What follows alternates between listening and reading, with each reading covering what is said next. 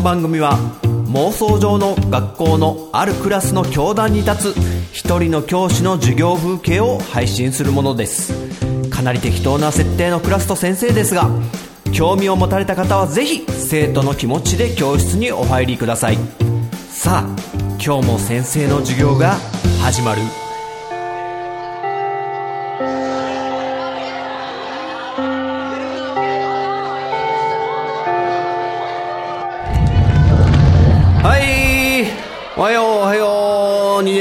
年 B 組のチョくんおはよう。あおっとなんか盛り上がってんな今日は。はいはいはい席ついた。どうしたどうした？お？ああ仮想通貨のねあの不正送金の。へいへいへいへいへい。あの話をみんなで話してたんだ。え？あ先生？仮想通貨？持ってないかって？持ってる持ってる先生仮想通貨。あのねガバスっていうやつね。ガバス？ガバス知らない？ガバスって通貨はあのファミ通でね使えるやつなんだけども。あれ仮想通貨じゃないのかな？仮想通貨みたいなもんでしょ？あれも。だってこのガバスあのねヤフオクで調べたらね売ってたからね。つまり円と交換ができるっていう。ガバスと円がねトレードできちゃうっていうね。すごいよねああとねそうそうそうゲーム内の通貨オンラインゲームとかのあのー通貨を実際に円で取引するみたいな RMT って呼ばれるね。リアルマネートレードなんてのもね問題になったけどね尽きないねそういういわゆるあの現実にないお金を取引するとかね。まあ、仮想通貨とかね、あんま先生ちょっと詳しくないんでね、あんま突っ込まないけど、みんなもね、あの、ほどほどにね、うんうんうん。うん？あと？なんだ、シルク、どうした？うん。あ、小室哲哉がね、はいはいはい、引退っていうね、あのそこら辺をネタにしてるとね、これちょっと取りだめてんのがね、ちょっとバレちゃうような気もするけど、まあまあまあまあいいや。あの小室哲哉、ね、てっちゃんね、てっちゃんって初めて言ったけどね、あの、小室のてっちゃんでしょ大丈夫大丈夫。あの、引退しないから。しないしないしない。先生はね、そう思ってますよ。そんな、引退なんてもう、するわけがない。あのだって、常に音楽漬けな毎日を送ってて、でそれがやっぱ、好きだからね、小室さんは。それでずっと作ってきて、いきなりはい、引退でやめますよなんて、そんな、音楽好きな人いきなり音楽やめるなんて、できないできない。だから大丈夫大丈夫。引退はしません。小室さんは。お、なんだ、岸辺。え？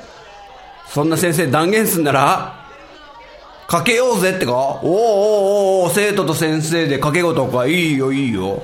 何かける？もう先生も、もうじゃあね、全ガバスかけるわ、ガバス。え、もう、ガバスの話はいいって？ファミ通のガバスの話はいい？これ失礼いたしました。今もあるのかね、そもそもね。ファミ通にガバスって。ねえ、ファミ通といえばやっぱゲームの雑誌だから、ちょっとゲームの、ゲームにまつわる話でもしちゃおうかな。ちょっといいネタがあんのよ。あの、うちの奥さんが、ドラクエ8をね、初めてやった時の話がね、なかなか興味深いエピソードで、で最終的に、ドラクエってやっぱすごいよねって先生が思った話なんだけど、じゃあそれ、ちょっと聞いてもらおうかな。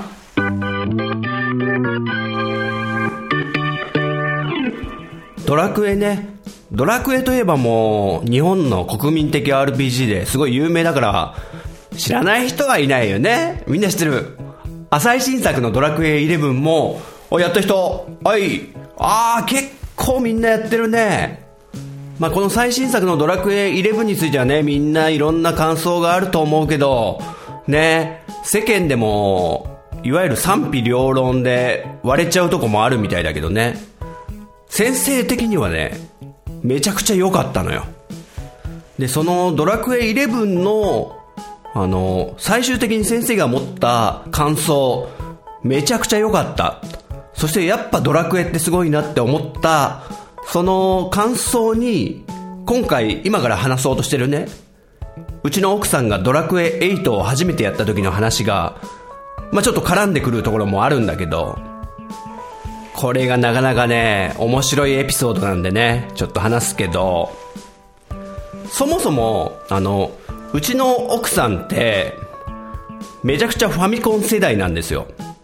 で、姉妹で、小学校時代にファミコンでめちゃくちゃ遊んでたんだって。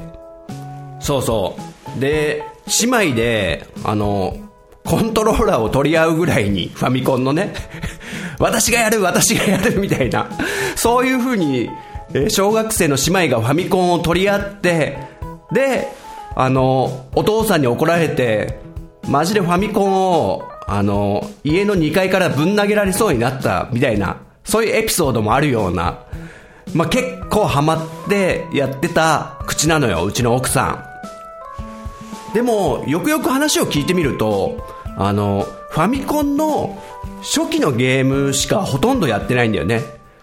例えばマリオブラザーズとか、アイスクライマーとか、で、スーパーマリオはギリやってたかなぐらいな。あと、バルーンファイトも言ってたかな。まあ、要は、結構ファミコン初期のゲームに集中して、あの、思い出があると。で、結局、あの、小学校、高学年ぐらいから中学生になる時期に、もうファミコンからは離れてしまったと。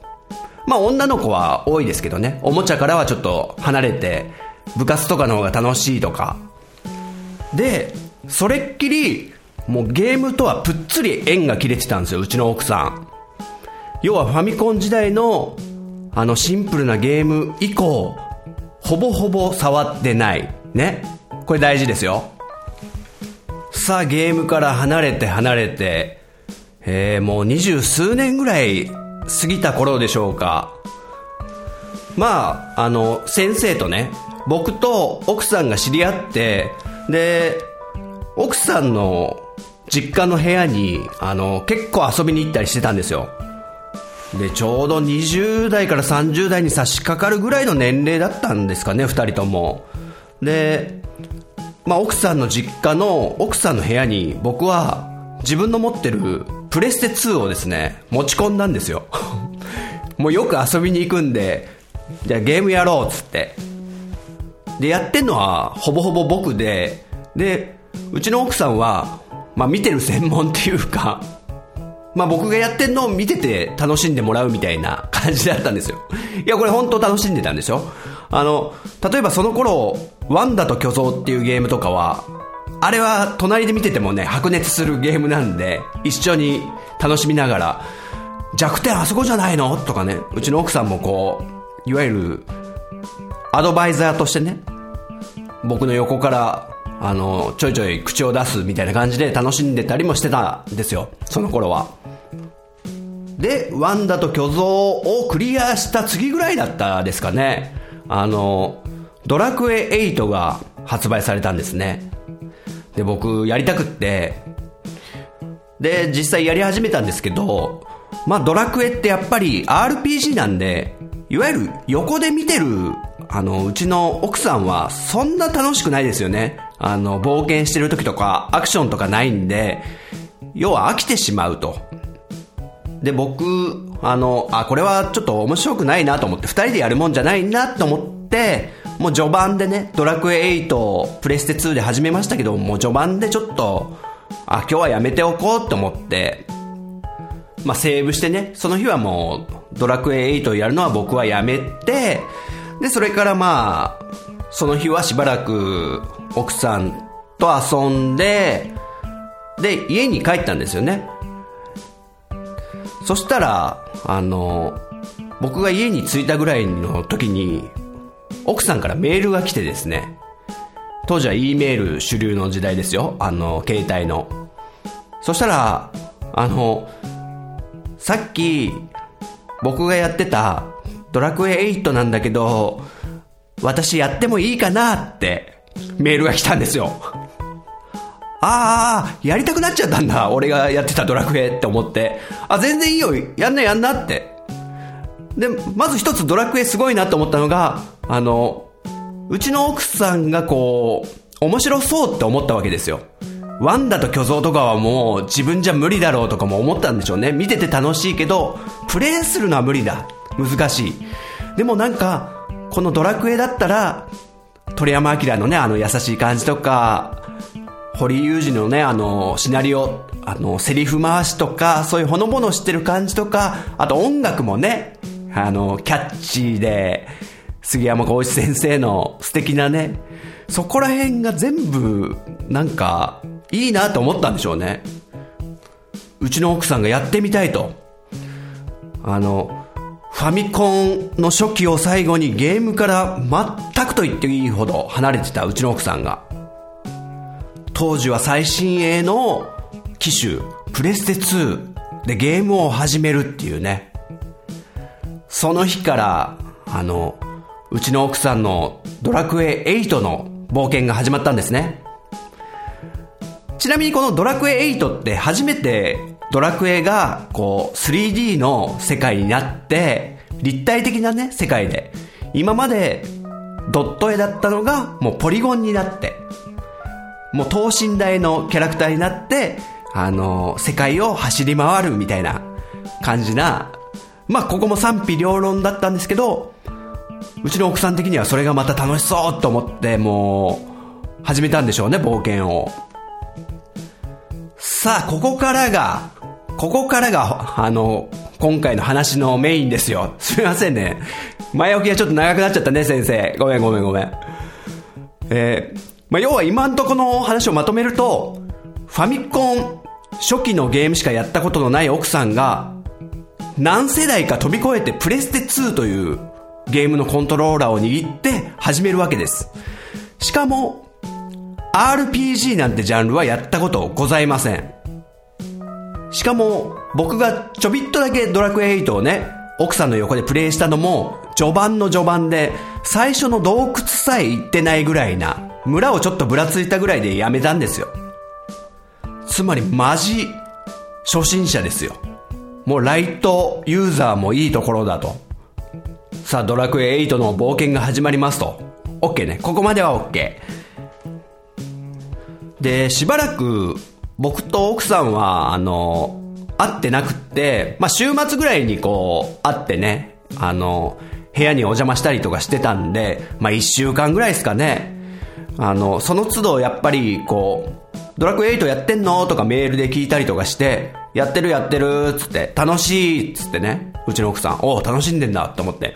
で、一週間後ぐらいですね、ドラクエ8を始めて。で、あの、奥さんの部屋に行ったわけですよ。そして、あの、あ、ちょうどドラクエ8やってたんだ、っつって、お、ちょっと、どんな感じ？どんぐらいまでレベル上がったの？とか言って、僕がね、横で画面を見ながら、あの、奥さんがね、あの、冒険をしてるわけですよ。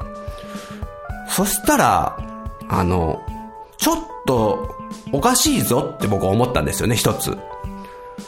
あの、奥さん奥さん、ちょ、ちょっといい？つって。うーん？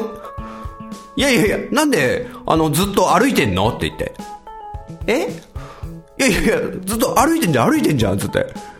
そう、今回のドラクエ8って、あのまあ、等身大の 3D のね、CG になったんで、ポリゴンキャラになったんで、あの歩くと走るっていうアクションが使い分けられるようになったんですよ。で、普通は、基本は、それ当然、あの移動するときはみんな走るわけじゃないですか。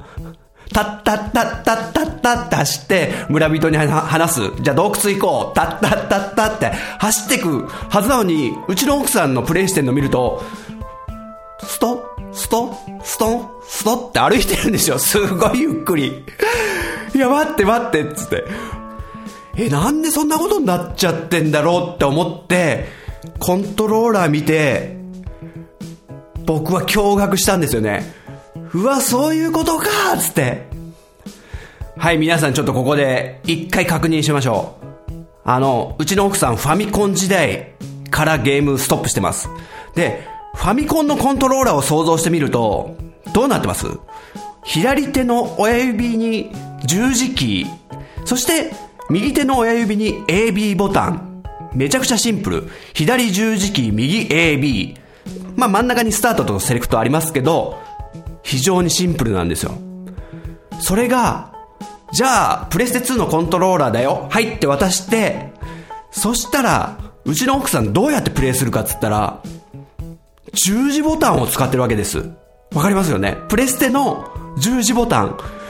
でも、その時代はもう主流になり始めてたのは、アナログスティックなんですよ。左手の親指でクニュクニュクニュと動かせるあの、アナログスティックを、うちの奥さんは分かってなかった。そう。プレステ2のコントローラーの十字キーでずっと移動してたんですよ。だから、歩くだったわけです。走るんだったらスティック。でもうちの奥さんは十字キーでずっと歩いてた。マジかっつって。嘘ずっとそれでやってたの？つって。ずっと歩いてたの？つって。うん。ずっとこれだよつって。うわーすげえって思って。でも、速攻教えてあげて、ほら、この左も、左にあるこのスティックやると、ほら、走るじゃんたったったって、おお早っすごいみたいな嘘、これで今まであの洞窟とか行ってたの？歩歩き回ってたんでしょ？って。すごいなーって思って。ね、ファミコン時代から時間が止まってるんで、急に最新のプレステ2とか持つとこういうことになるんですよ。こりゃ新鮮だったね。でも、これだけじゃないんですよ。もう仲間とかもね、もう何人かいて、ストーリー的にもきちんと進んでて、あの、あ、ちゃんとクリアしてるんだなって。で、そんな感じでまたしばらく奥さんがゲームやってるの、ドラクエ8をやってるのを見てたんですけど、まあ、戦闘シーンになったわけですよ。そしたらまあ、ちょっと雑魚っぽいのが、数だけはいっぱいいる敵で、で、でもうちの奥さんね、あの、ずっと戦う、戦うっつって、やってるんですね。要は剣で 攻撃 してると。ずっと。いやいやいやいやと。もう分かったね、みんな。そうなんですよ。呪文を一切使ってなかった。いやいやいやいや、いやそれ、もう、めんどくさいからさ、なんか、強い呪文で、ベギラマとかで一掃しちゃえばいいじゃん、とか言って。ん？え、何？呪文、呪文つって。呪文？ハニマルかよとか思ったよ、これ。はにゃー呪文？みたいな。そう、戦闘になっても一切呪文を使わずもう、剣だけでみんなが全員が攻撃してたっていうね。嘘ずっとそれやってたの？つって。うん。呪文なんてあるの知らなかった？つって。嘘マジかよ。え、って、ってことはだよ。ってことはだよ。回復は？回復どうしてんのよ？つって。そしたら、あの、道具袋見たら、薬草が超どっちゃり入ってるんですよね。もう、ドラクエ8になると、確か薬草はやたらめったら持てるようになってて、多分99個を何セットか持てるぐらい、あの、薬草だけはもうたんまり持ってて、ずっとこれで回復してたっつって、嘘とか思って。だってもう仲間が何人かいるぐらいだから、ある程度シナリオ進んでますよね。それなのに薬草のみで、あの、やってきたという。ホイミも、ベホイミも、ベホマも、知らない。覚えてるのに、呪文覚えてるのに使ってない。びっくりした。あれ？ちょっと待てよ。ちょっと待てよ。ってことはだよ。もしかして、ルーラとかも知らない？ラ知らない。えー、えー、嘘だ。ルーラって瞬間移動できるやつですよ。あの、洞窟行って、洞窟ね、攻略したら、村へひとっ飛びで帰りましょうっていうね、村とか町とか城とかにひとっ飛びで飛べるあのルーラさえ知らずに使ってなかったと。嘘だマジかすげええ？でも、洞窟とかクリアしたら、じゃあ、歩いて帰ってたってことだよね。そう、一番最初に言った通り、走るっていうアクションを知らなかったから、歩いてまた帰るわけですよ。マジかよとか思って。いやでも、キメラの翼とか、もあるじゃんつって。え？知らないっつって。嘘嘘だとか思って。こんな縛りプレイ、ありますかね？使うのは薬草のみみたいな。でも、ここまで来てたわけですよ。呪文も一切使わず。あれちょっと待てよ待てよって思って、あの、調べてみると、あの、ちょっといい武器とかも装備してなかったりするんですよね。わかりますね？ドラクエの定番。武器を手に入れたら装備コマンドできちんと装着させてあげよう、キャラクターに。そうしないと意味がないよっていう。それも装備してなかった。でも、街で商人からね、こう、鋼の剣とか買うときは、ここで装備していくかいって聞いてくれるんで、はい、装備しますつって、そこは装備してたんですよ。でも、敵が落としたりとか、あの、洞窟で見つけたちょっと強い武器とかは、道具袋に入ったまんまだったな装備してなかったなで、さらに言うと、ドラクエ8から錬金釜っていうのがね、あの、出たんですよね。錬金釜を使うと、薬草と薬草を掛け合わせて、条薬草ができるみたいな。で、今度条薬草と条薬草で、さらに回復力のある特薬草みたいのが生まれるみたいな。ね、そういう錬金釜システムっていうの出ましたけど、使わない使わない。もうそんなん使うはずがないうちの奥さんが。もうそこで全部教えてあげて、ほら、こんな回復する薬草だよ、つって。わあ、すげえ、心強いみたいな感じで。マジでよくぞここまで、たどり着いたなと。いやー、びっくりしましたね。すごいでしょ、ちょっと。で、えー、次がね、最後なんだけど、あの、まあ、そこからね、またしばらく頑張ってうちの奥さんはドラクエ8の冒険を続けていたんだけど、ある時ね、メールが来まして、僕のとこに。そしたら、ある洞窟でどうしても、あの、先に進めない、詰まっちゃったっつって、もう本当に行くとこがないから困ってるみたいな感じで、で、あ、これはちょっと詰まっちゃってるから、ね、心配だなと思って、心配だなっつうかね これはつまらないだろうと思って、で、まあ、行ったんですよ、奥さんの家に。で、どれどれどれつって、こう、見せてみーつって。で、そしたら、ここの洞窟なんだけど、つって。で、ああ、なるほどね。行くとこがもうないんだ、と思って。で、僕、あの、まあ、ドラクエ8は 3D なんでね、あの、プレステの、プレステ2のコントローラーの LR ボタンを押してですね、ぐるーんって、周りを見回したんですよ。洞窟の中でね、こう、広い広間みたいなとこあって。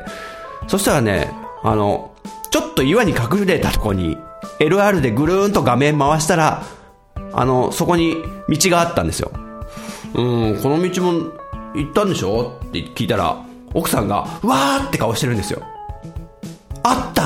っつって、道があった！つって、え？あれ何？ここ見つけてなかったの？つって。え？っていうか、どうやって画面回したの？って言って。嘘だろ！そう、うちの奥さん、あの、3D の画面をぐるーんとカメラをね、カメラの視点をぐるーんと回す方法分かってないでやってた。もう一回おさらいしましょう。はい、ファミコンのコントローラー。はい、LR ボタンございません。ファミコン上がりのうちの奥さんは、LR ボタンなんて使うことはないわけです。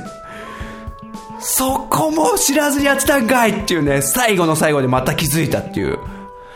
いや、でも、村とかでもね、あの、反対側に見えづらいところにある扉とか、どうやって入ってたんだろうとかね、すげえ謎で。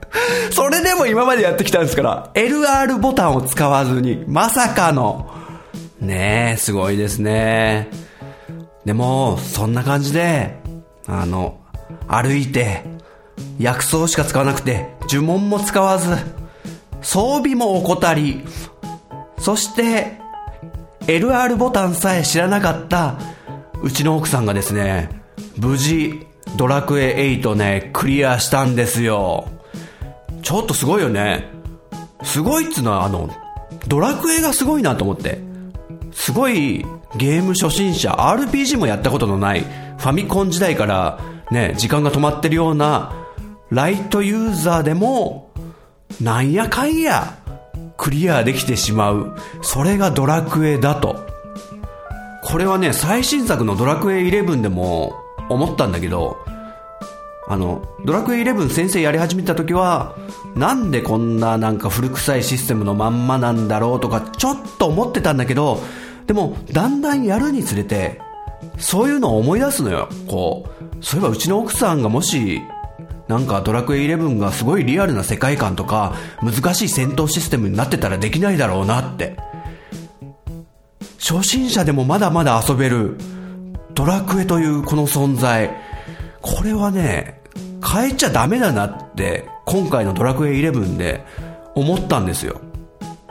何も新しいことだけを取り入れていくことが、あの、道じゃないなと。この、これぞドラクエっていうスタイルを貫く姿勢に、僕はもうめちゃくちゃ今回のドラクエ11で感銘受けちゃって、すっごい好きでした。ということでね、あのー、えー、っと、今回の着地点としては、あの、ファミコン時代のゲーマーだったけど、その後、全くゲームに触れてなかった、うちの奥さんが、プレステ2でドラクエ8をやるとこうなったっていうね、話でした。さあ、くだらない雑談はここまでにして授業やろうか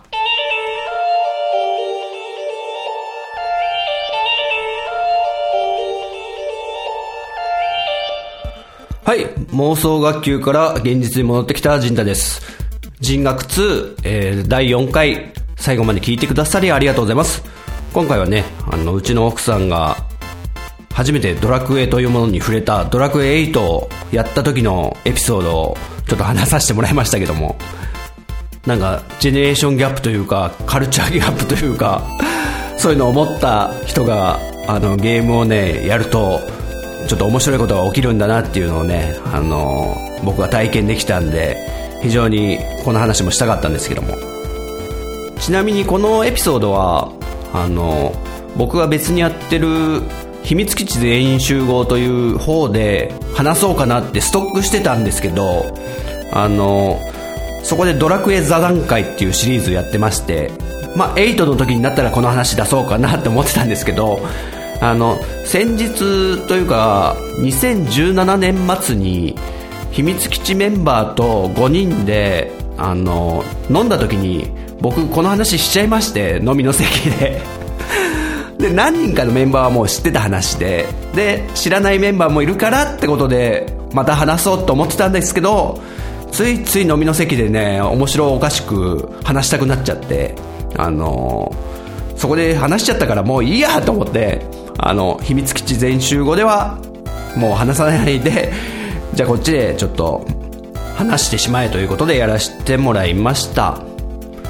えー、で、ドラクエのね、やっぱりゲームバランスって本当すごいんだなっていうことがね、あの、分かったんですよね。ゆっくりやれば、薬草一本でもいけちゃうっていう。